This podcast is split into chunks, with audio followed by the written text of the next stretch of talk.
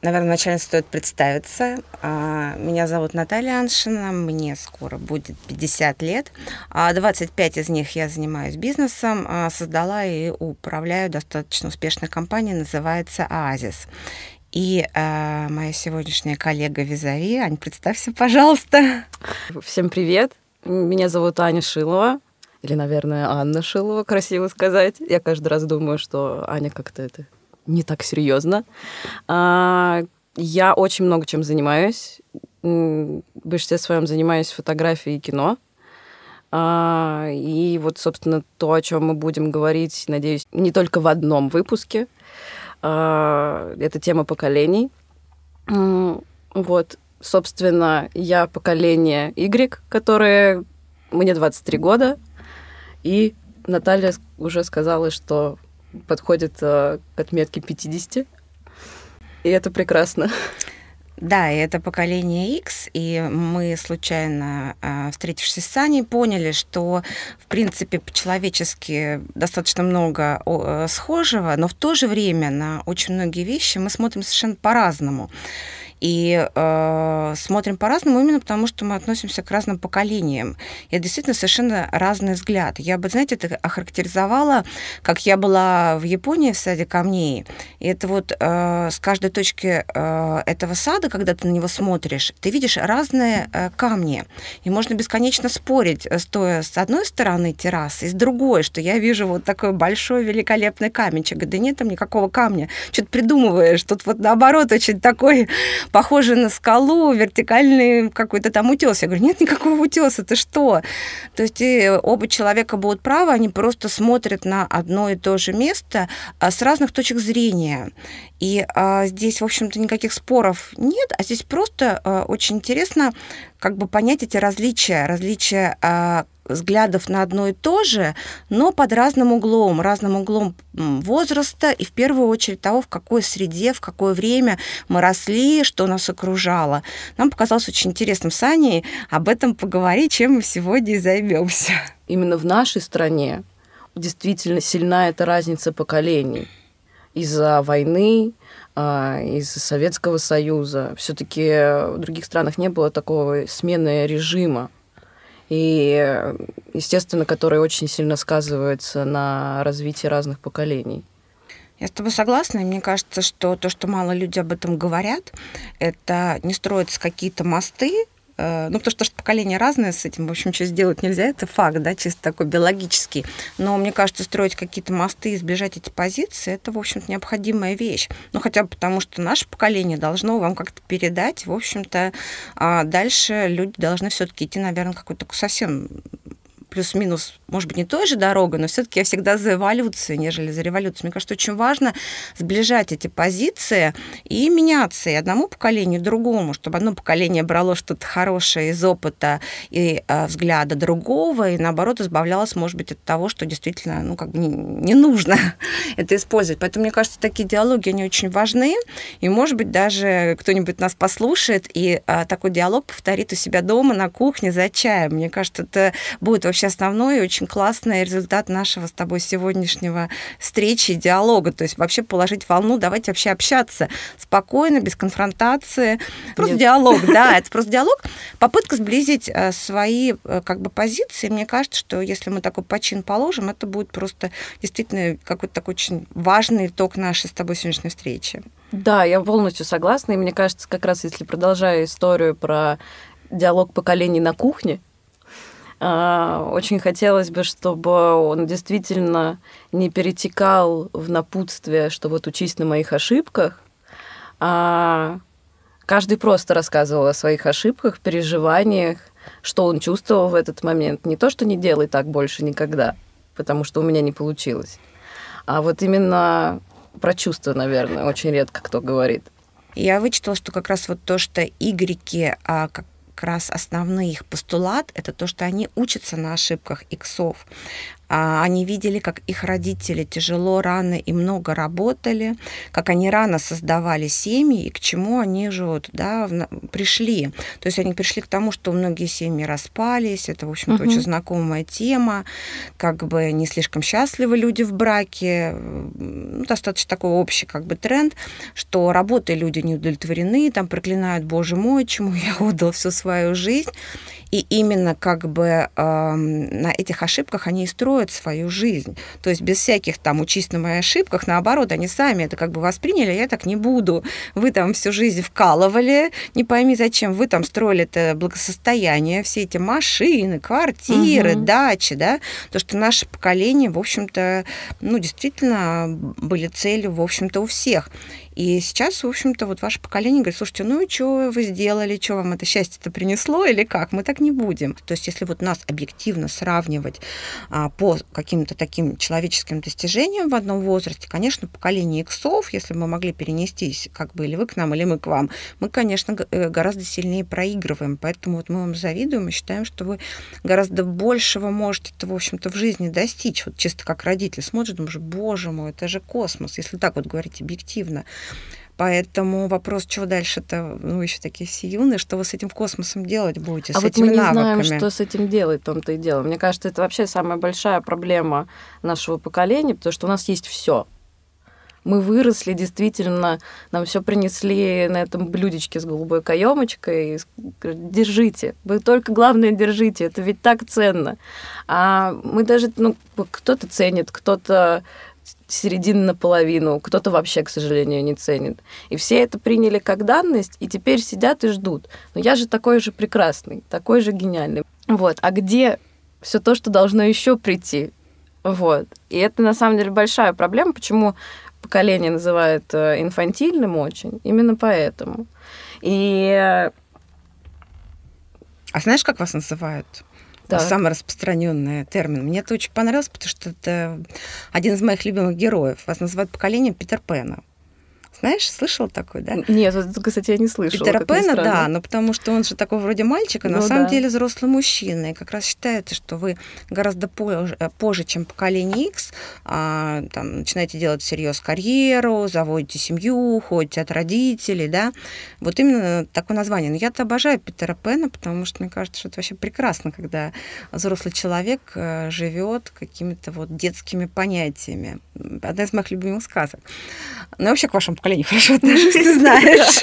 Поэтому, наверное, неудивительно. Мне очень понравилось такое действительно название. Я понимаю, что как бы вот вы гораздо позже действительно входите во взрослую жизнь. С одной стороны, мне понятно почему, да, у нас стареет население, и то, что, в общем-то, просто человек раньше поджимала по возрасту, быстрее, быстрее, надо успеть там создать семью, надо успеть завести детей, надо успеть какую-то карьеру сделать, потому что под 40 тебя уже выкинут, и никому больше не нужен. Сейчас все это отодвигается, у вас впереди гораздо больше горизонт. Ну, вот это, кстати, на самом деле самое странное, что мы как раз в большинстве своем все очень стараемся сделать все до 25 я сейчас просто э, общаюсь с большим количеством своих сверстников, которые говорят мне, вот до 25 у меня порог, я должна сделать все. Я должна уже иметь более-менее нормальную карьеру, вот, мужа где-то на горизонте, а вот 30 все. То есть 30 это такой рубеж, где уже, по идее, сын должен быть, ну, ребенок любой, да, мы не сексистская программа, вот. И муж, и карьера. Вот если до 30 ты не состоялся, и главное, это такое ну, такая вещь, которая висит где-то там над тобой, как такой домоклов меч. Потому что у нас есть пример, это наши родители, опять-таки иксы, которые добились очень многого. И добились, на самом деле, и в большинстве своем еще вышли замуж, начали создавать семью тоже довольно рано. И поэтому есть такое ощущение, что нужно быстрее, потому что ты не успеешь лучше, чем они. А очень хочется.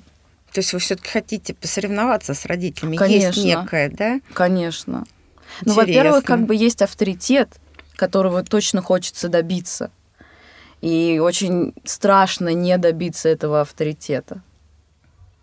Ну, а что для вас авторитет? Потому что вот для нас, не буду скрывать, после очень голодного советского тяжелого а, прошлого, после развала Советского Союза, который был действительно ужасное время, когда были просто битвы перед открытием универсама, я помню, ну, сейчас э, долгий пойдут экскурс, как было плохо, но это правда время, которое вы совершенно не понимаете, что это такое, там, это не знаю, правда. стоять в очереди за, не знаю, просто вот серой страшной колбасой, и это нас, конечно, когда мы из всего этого вырвались, это, ну, наверное, действительно, вот, мне кажется, было как будто э, выйти из тюрьмы в какой-то вообще свободный, совершенно потрясающий мир, и все можно, и ты вообще не веришь, как это так, все можно. И а, проблема-то в том, что все можно, но все-таки благодаря деньгам. То есть угу. можно поехать в любую страну, ну, потому что мы всегда понимали, что поехать невозможно, да, это действительно был железный занавес, это очень сложно передать это ощущение. Тут, тут просто деньги тупо заработал, всего-навсего деньги, ты можешь оказаться в другом мире. Вот для вас, вот представь, что если сейчас открылось какой-то там ученый изобрел, можно заплатить большие деньги и оказаться в другой эпохе. Там, хочешь в римской эпохе, хочешь в эпохе Пушкина, только деньги получай. Вот для нас это была такая же mm-hmm. как бы история. Я помню, когда я первый раз поехала зимой э, в Таиланд в лето и поняла, что вот в Москве снег, а я лежу вообще под пальмами, купаюсь в море. Вот для меня это было, как если оказаться в эпоху Пушкина. Вот примерно такие mm-hmm. же ощущения. И всего-навсего для этого нужны деньги.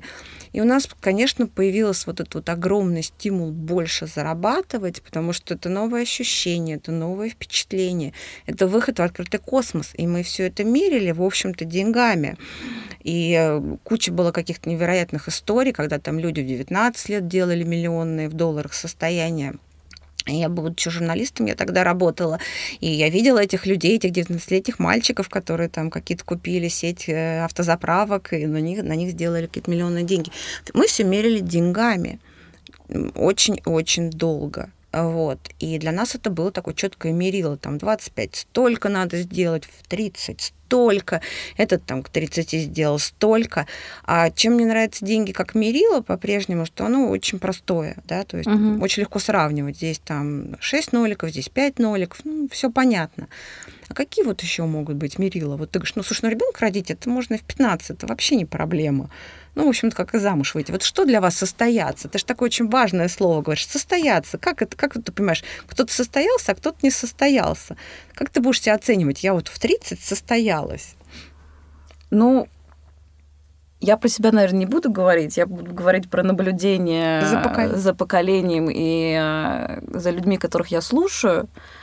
Э, и я думаю, что как раз наше поколение очень сильно, если вы как раз говорите про деньги, а, то мы говорим и про деньги, и про семью. То есть мы пытаемся совместить и то, и другое. Для нас, может быть, деньги не настолько важны, как для вас, но они все равно для нас важны. То есть они, мы хотим оставаться на том же уровне, на котором мы выросли. И мы хотим быть на этом уровне жизни, а может быть и повышать его. Вот опускаться ниже мы точно не хотим. Но при этом, при всем, мы очень хотим э, больше тепла, мы хотим больше э, семьи, мы хотим заниматься какими-то, я не знаю, практиками. Э, и для нас, конечно, деньги это не, на, это не первый план. Но он должен существовать где-то. То есть мы про него никогда не забываем. Вот все-таки как-то... И поэтому, на самом деле, очень большое количество людей пытается все равно выходить э, замуж там, в 20 лет, 23 а, из моего поколения. Не думаю, что это к чему-то в итоге приведет. Мне кажется, это скорее такой порыв «я тоже могу». Ну, мне кажется, замужество сложно обсуждать, потому что это случается, как случается. Когда, это... это не, когда начинаешь пытаться, вот ты такой глагол, то это обычно все заканчивается Но я разводом вот, через полгода я, в любом про поколении. это и говорю. Да. Просто как бы, я говорю, мне кажется, все таки мы все делаем такое по наитию. Мы мы вообще очень, мне кажется, чувственное поколение. Вот, наверное, как-то так. Поэтому э, деньги не настолько важны. Очень важно, чтобы было много чувств, много. Мы все, мы же еще такое э, поколение, которое выросло в, в этот бум психологов в нашей стране. Психологов, познаванием себя. Э, у меня вот родители как раз все время говорят, вот вы все время говорите прям этими фразами из этих книжек я принимаю себя, я принимаю и люблю себя. Вот для нас э, это тоже очень важно, и поэтому э, деньги тоже сюда не входят. У нас очень важно, чтобы э, мы все время гонимся за комфортом внутри себя. Потому что очень много тревоги, и мы пытаемся с ней как-то бороться, что мы куда-то все время не успеем. И вот это поэтому выходит на первый план. Ты знаешь, меня это вообще очень тревожит. И э, в тех людях этого поколения, которых я знаю и люблю, и вообще в целом поколение, потому что вот мы сейчас какие-то такие, знаешь, к страшным вещам подходим, да? Да, это Потому что это очень страшно, что ваше поколение, оно очень ранимое, оно очень незащищенное. И мне вот, знаешь, как каждого человека отдельно, как-то вот хочется куда-нибудь там взять, что-нибудь ему дать, помочь, вот правда, так и в целом. И вообще это, мне кажется, очень страшно, что сейчас эм, такое поколение приходит, да, вот, ну, угу. там, не знаю, через 10, через 20 лет на смену. Потому что мне тут недавно сказали такую цитату, я ее не нашла вообще в интернете, может, человек сам придумал, но, по-моему, гениально, э, что все цивилизации начинают свой путь стойками, а заканчивают э, его э, эпикурейцами. Угу. То есть э, я вот вижу ваше поколение, что вот для вас э, э, вот борьба какая-то, вот вообще там выживание, вот что-то такое очень сложно. То есть даже вот на работе вам действительно нужно, чтобы был комфорт, комфорт внешний, там бытовые условия, комфорт моральный, там постоянно, чтобы какое чувство поддержки, поощрения. Да, это правда. И вот, вот поощрение это, это прям поощ... это... моральное, причем не обязательно не деньги, а вот что вот да, прям да, вот да, вы чтобы вот обязательно. Это, вот... это на самом деле на тренингах очень часто говорят об этом и к сам, о том, что очень важно, как только Y сделал что-то хорошо, да, обязательно да, да, да, да, ему похвалить. сказать об этом. И вот я на это все смотрю. Сначала я, будучи там руководителем уже очень много лет, там, да, угу. вот, почти 25 лет, а вот для меня это был просто шок. Я думаю, ну какая разница, за что хвалить? Ну, человек сделал, ну, молодец, да, сделал для работу. Это, для иксов это вообще непостижимое да, что-то. Да, или к нам сейчас на работу стали приходить сотрудники, говорят, а почему у нас нет горячей воды? И я реально год назад вдруг поняла, что у нас нет горячей воды. Мы сидим в офисе больше 10 лет. Я об этом даже не задумывалась. Почему? Потому что для меня работа привычна. Угу. Это бой. То есть я утром одеваюсь каждый день и иду на бой с проблемами, да, как вот Питер Пен с этим своим саблей ну, у меня там бой с проблемами. Мне что важно, какая там, если у меня вода, понимаешь? То есть я, хотя я сижу в хорошем ну, это кабинете. Кстати, пример. В хорошем кабинете ты у меня была, в общем-то. У меня, в принципе, mm-hmm. там все, наверное, внешне-то не, неплохо, но морально я вот готова в каждую минуту, что там на меня не идет, не наползает, отразить. Это вот стиль моей жизни больше 20 лет. И для меня работа это именно вот угу. дело, что нужно бороться с проблемами. Пожарник. Да, да, да. Ну, что, представляешь, пожарник приходит на работу, говорит, такой, да, простите, пожалуйста, а что у нас там в машине, там, есть ли там, не знаю, туалет, а удобно ли там сидушки? То есть он говорит, дорогой, ты едешь пожар тушить, какие сидушки? Он говорит, не, я так не могу, извините, у меня будет не тот настрой тушить пожар. И для меня это вот нонсенс был, да, то есть, что люди приходят на работу, что им тут должно быть хорошо, удобно, комфортно, зоны для отдыха, мягкие диванчики. Нет, мы, у нас сейчас стало все появляться. Но для меня это был прям, честно тебе могу сказать, я говорю, какие диванчики? Зачем здесь отдыхать? Сделал дело, иди дальше, там развлекаться, фитнес-зал, в кино, там есть мороженое. Зачем это все? Мне вот это вот очень сложно, хотя, да, там я говорю, что в компании мы меняем, но мне еще страшно на вас смотреть, потому что я понимаю, ну, а если вот действительно надо там, не знаю, пожар, ну, мы имеем в виду угу. фигуральный пожар в жизни, не знаю, поколение, не дай бог что-то происходит, вот как тогда в Советском Союзе, трагическое, ну, в общем-то, Россия не самая идеальная угу. страна, в которой мы прям сто процентов с тобой сейчас будем уверены, что вашему поколению ничего не выпадет. Я дай думаю, бог, что, что было так. Дай деле. бог, что было так. Я вам этого очень желаю, да. А если выпадет, вы же прям вот с этими всеми психологами, мне кажется, не готовы. Или, может, это вот извечное недоверие родителей к своим детям? Не знаю, я, кстати, вот никогда не думала на тему того, что произойдет, если что-то трагичное, не дай бог, э, будет, как мы будем себя вести в этом. Но на самом деле, я думаю, что откроются те резервы, которые мы копим. То есть мы, безусловно, очень ранимое поколение, и нам очень важно э, быть в комфорте. То есть даже если брать пожарников, пример, нам действительно будет важно сделать удобные подушечки пожарному, чтобы ему было хорошо, чтобы человек спасал людей с радостью, с удовольствием, чтобы ему было максимально комфортно, потому что он это заслуживает. А, то есть мы именно не про все время борьбу, мы про борьбу с удовольствием. Ну, то есть как-то борьбу, я не знаю, в красоте, в комфорте, а, и чтобы можно было переключиться с борьбы а, я не знаю, попеть песенку и обратно в бой.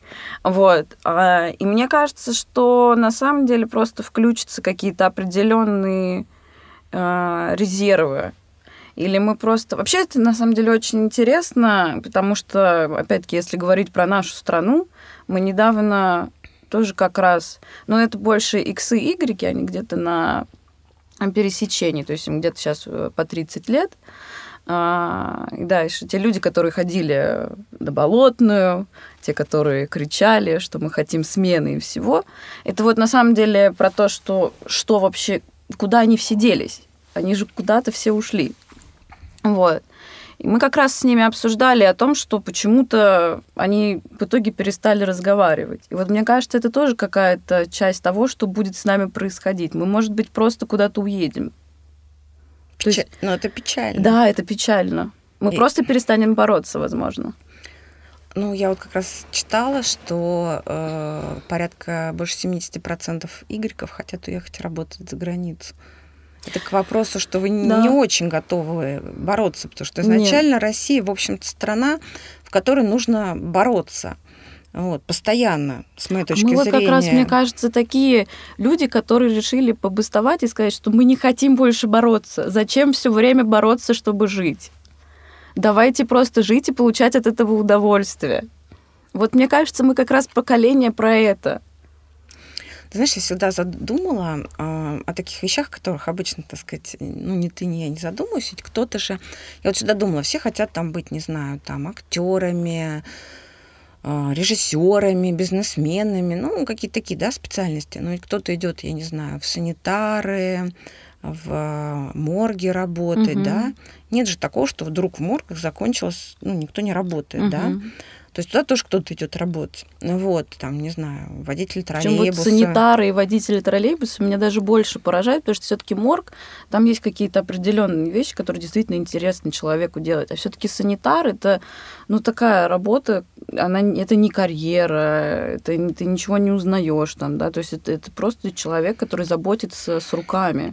Ну вот множество, да, каких-то вещей. Угу. И это, это все равно надо делать. То есть там же тоже должны работать поколения Y я к чему говорю, что если вот мы, мы, мы только вот хотим заниматься тем, что нам нравится, тем, что нам приятно, тем, что это, да, то есть, ну, э, все равно же это кто-то должен быть делать, да, то есть такая вот то, что ты сейчас говоришь, у меня прям две картины киношные рисуются. Первое, что все игреки уехали, остались одни гастарбайтеры, которые сейчас с Яндекс доставкой ходят. Нет, я очень хорошо отношусь к этим людям, они молодцы, понимаю, они делают да. карьеру, здесь нет какого-то... Нет, ну, они работяги, они на работяги, самом деле, некоторые даже с ними там просто угу. даже поговорить можно, они там в своей стране вообще там могут два высших образования иметь. Но тем не менее, вот, да, такая картинка, пустая Москва, и по ней вот и с этими коробками угу. Яндекс Еда ходят вот одни, ну, грубо говоря, люди из других стран. А вторая мне очень понравилась, наоборот, аллегория, чисто филиневская, знаешь, что вот идет какой-нибудь, я не знаю, бой, борьба, танки едут, ну, какой-то вообще апокалипсис. А вот ты когда сказала, мы хотим как-то вот борьбу по-другому, и практически, знаешь, вот что-то такое, как на, не знаю, сколько лет назад было, лет 20, да, как на площади Тяньмэнь, вот выходит какое-то поколение Y, они вот не готовы сражаться, но делают это как по-другому, что мир меняется, не знаю, начинают там петь, начинают, не знаю, флешмоб устроить какой-нибудь, да, вот, знаешь, вот как просто. В каком-то фильме да. Девочка стояла, были похороны, она стояла на надгробии, э, и маленькая, в пачке розовой, и танцевала под песню «Ля Вион Роза». Вот мне кажется, это вот, наш вот вариант. что-то такое, мне кажется. Мне очень как-то все таки знаешь, хотелось бы... Понятно, что мы здесь с тобой ничего не решим, но мне вот сюда все таки хотелось бы, чтобы э, поколение Y, по крайней мере, лучшие представители поколения Y, не сбежали бы, не уехали в другую реальность, не потерялись бы там, не растворились, а все-таки вот э, боролись бы по-своему, да, то есть, в принципе, не, не обязательно брать в руки, там, не знаю, автоматы, фигурально говоря, ну, можно бороться как-то по-другому, я не знаю теми прекрасными способами, которые вы умеете. Я на самом деле, э, как человек, который, во-первых, прожил и пытался уехать, А, ну, я, наверное, может быть, не пример, потому что я очень творческий товарищ, и мне было там очень плохо, а я напрямую завишу от своего внутреннего состояния, насколько меня что-либо вдохновляет. Вот. А, но при этом, при всем, я не знаю никого пока что из моего поколения, кто уехал поучиться и не вернулся обратно. Да ладно. Правда. То никого. Есть, то есть вот пример наши с тобой общие знакомые, которые я просто обожаю, это достаточно общий тренд, да? Абсолютно. Все наше поколение про свободу. Почему мы хотим уехать? Потому что мы хотим иметь эту возможность уехать. Ну, мы сейчас на такой политический, наверное, какие-то моменты идем. А что такое свобода? Вот мне тоже всегда начинают говорить, свобода. Ведь, ну, на самом деле же не все прям хотят идти там бастовать и бастовать нет, против Нет, я вообще не про, не про политику, на самом ну, деле, вот я тоже. Говорю. Мне всегда кажется, что свобода, на самом деле, вот... Нет, нет, нет, нет. Я, я как раз говорю абсолютно... Я говорю про психологическую свободу. А, просто сюда уходит и политический подтекст. Ну, то есть мы, во-первых, выросли, мы первое поколение, которое выросло полностью свободным. Мы не знаем, в что такое... В нетоталитарном не... обществе. Мы не знаем, что такое несвобода. И мы полностью ее получили, и мы теперь не знаем, что с ней делать, но мы за нее держимся цепкими руками потому что все равно вот эта вот память поколенческая, она у нас есть, ну, то, что мы первые, да, у нас и у наших э, детей будет, и у внуков, и там должно пройти Дай бог, чтобы была. Ну, Мы да, в это что... все очень верим, что должна быть. Ну, просто, э, и поэтому, мне кажется, здесь важно это не в политическом смысле, Просто это действительно большая проблема, что мы не знаем, что делать с этой свободой, поэтому мы такие довольно потерянные, поэтому все ходим к психологам. Это тоже туда же идет, как мне кажется. А в плане вот внутренней я не, да, я да, не да. могу расслабиться и сказать, все, я там э, буду как-то жить и действовать по-другому. До мной висит какое-то вот огромное чувство несвободы, наверное, внутренне, да? Конечно, вот я вот про нее конкретно должна, и говорю. Должна. Я только про нее и говорю, должна. конечно к вопросу, вот то, что мы с тобой хотели обсуждать, надо ли вообще работать. Да. есть, на, наверное, мы хотели сегодня надо. обсуждать, надо да, ли да, работать. Надо ли работать, да. Вот. Ну, в общем, наверное, здесь как бы обсуждать нечего, потому что два конкретных, две конкретные представительницы поколения X и Y сходятся на том, что работать, к сожалению, надо. Это не связано с деньгами, с наличием Даже денег. не к сожалению, а к счастью, со свободой, деле, да. да. То есть это не связано, в общем-то, ни с чем, да, там какие цели там ты себе не ставил, заработать кучу денег и не работать, или быть абсолютно свободным, не работать. В общем-то, ничем хорошим, наверное, не заканчивается, поэтому надо искать как бы а, как работать, как себя при этом самовыражаться, как получать удовольствие от да, жизни. Да, да, да, как просто совместить э, работу действительно с удовольствием. Вот мне как раз кажется, что а, наше поколение про то, чтобы работать, но просто наслаждаться тем, что ты работаешь, максимально совместить работу с наслаждением. Ну, то есть даже если там а, уехать, дауншифтить куда-то, но все равно оттуда работать. Ну, то есть все равно вести какой-то рабочий образ жизни, потому что без этого совсем никак. Но если совместить приятное с полезным, это будет замечательно. Вот мне кажется про это. Ну, это идеалистическая, с моей точки зрения, картинка, заниматься любимым делом, получать от этого удовольствие. Вопрос, насколько она реализуема.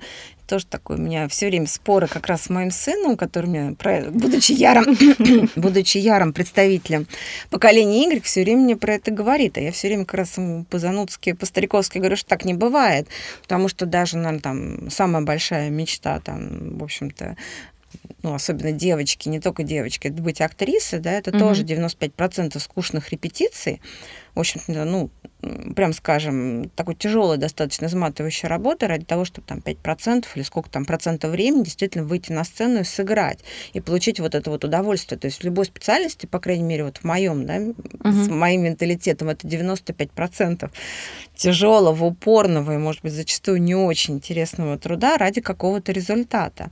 А здесь, как бы вот ваше поколение, вы хотите именно наслаждаться процессом, что вот, ну, действительно не, не так важен какой-то результат, да, а вот важно, что вот действительно вы получаете все время от этого удовольствие.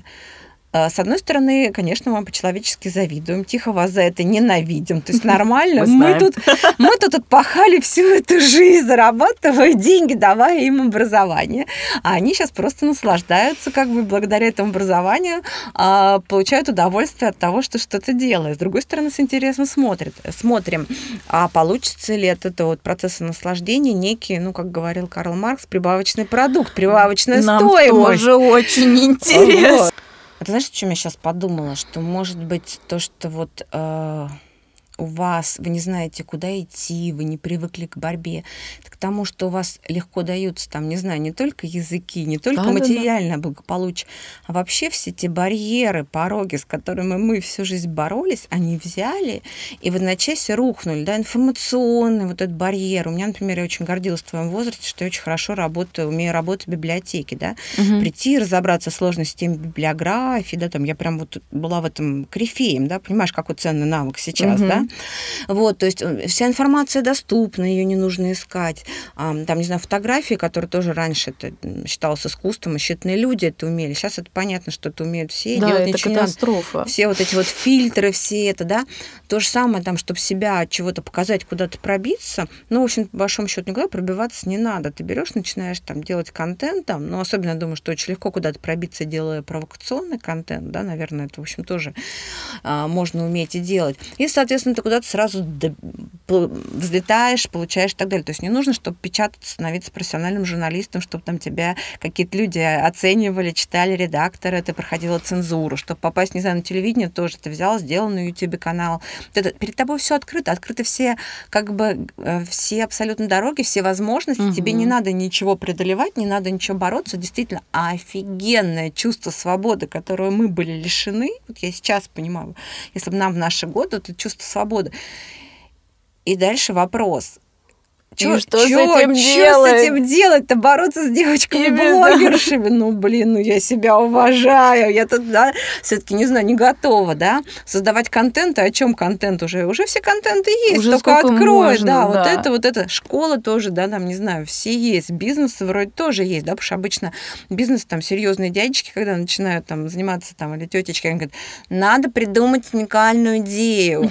Какая у тебя уникальная идея бизнеса? В чем твое ТП? Ну, какую ТП? Какая уникальность Вообще, бизнеса? Все уже есть, да, все уже есть. И вот здесь как-то надо вот что-то куда-то двигаться и выживать. В общем, действительно, не просто-то. И вот здесь приходит подруга депрессии, Ужас. когда ты думаешь, что ты, ну, ты не уникальный. И вообще все рушится, потому что тебя вырастили с ощущением того, что ты же вообще самый главный, самый уникальный, что у тебя вообще всегда все будет, потому что ты такой красивый, такой умный, такой талантливый. И тут ты вдруг понимаешь, что на самом деле вообще нет. И это страшное разочарование приходит в самом себе, которое нужно... И самое главное сделать так, чтобы все таки вот вы четко понимали. Встали уже, знаешь, на рельсы. Вот как вот поезд. Человек встал на рельсы и куда-то поехал. Да. И мы успокоились. Да, вот а на них вот... очень сложно встать, действительно. Вот тот вопрос, который вы задали, на самом деле я, я не знаю, как на него ответить. То есть, э, будучи в этом поколении, будучи внутри этих э, мироощущений и так далее, в этом плане мы действительно довольно потеряны, и мы ходим и все на ощупь трогаем. То есть у нас нет, у нас есть какие-то определенные цели, но они все такие ну вот они есть. Слушай, а почему тогда не растут какие-то, я не знаю, там, не знаю, практики, центры, я не знаю, гуру какие-то, которые помогают тогда вашему поколению самоопределиться. Как ты рассказываешь, если это основное поколение, э, основная проблема поколения Y, мне кажется, здесь прям вообще золотое дно, и главное, очень правильная вот. какая-то вещь – помочь людям самоопределиться. Вот мы все ходим к психологам, которые Помогает? нам пытаются помогать. Некоторые ходят уже к психиатрам. Помогает? А, ну, кому как. Я все-таки я считаю, что нужно ходить к психологам. Я этот приверженец и вообще приверженец всяких практик. Если тебе там хорошо, значит обязательно оставайся там. А, психолог, если он хороший, качественный, то есть если профессионал, просто, к сожалению, в нашей стране очень мало еще пока что профессионалов. Это такая а, тоже профессия, которая только начинает, во-первых, пользоваться спросом, и зарождаться. То есть если на Западе уже давным-давно про эту профессию уважают, действительно, а у нас еще к тому же все время ее высмеивают во всех медиа до сих пор. Хотя на самом деле это такой помощник, да. Я все-таки, ну, как бы, я приверженец того, что если у тебя э, болит рука, ты пойдешь к врачу, если у тебя болит, э, там, тебе плохо морально, то ты тоже пойдешь к врачу. Это не как, э, почему ты там не, не лечишь свою руку сам, а здесь пытаешься сам себе помочь. Просто можно же облегчить себе жизнь и тратить меньше, затратить меньше времени на то, чтобы вылечить себя морально. К сожалению, очень многие действительно вообще в нашем поколении уже доходят до того, что пьют таблетки успокоительные какие-то, и причем уже просто смирились. У нас же еще есть такая нестабильная история, ну, конечно, я сейчас затрону такой ящик Пандоры. Мы же поколение, которое выросли уже э, с гей-лобби, с э, большим количеством вообще неопределенных людей с полом. Ну, то есть мы не можем, мы не только не можем определиться зачастую, э, какие цели мы хотим себе поставить, мы зачастую не можем определиться, с каким полом мы хотим быть. То есть сейчас же существует э, отдельный вид людей, которые считают, что они не причисляют себя ни к тем, ни к другим. И поэтому у нас настолько... Это та же самая свобода, на самом да, деле. Да, конечно. Это все туда же идет. И поэтому, естественно, именно психологически, я очень надеюсь, что как-то в этом плане наше поколение все это возьмет на себя. Мне очень интересно, что будет с зетами, потому что они уже окончательно вырастут тоже совсем вот что там будет дальше, одному Богу известно уже. Потому что, ну, наверное, это тоже эффект маятника, потому что нужно дойти вот до этой какой-то уже определенной крайности, невозможности, равенства. А, ну, мне кажется, что здесь еще не дошли.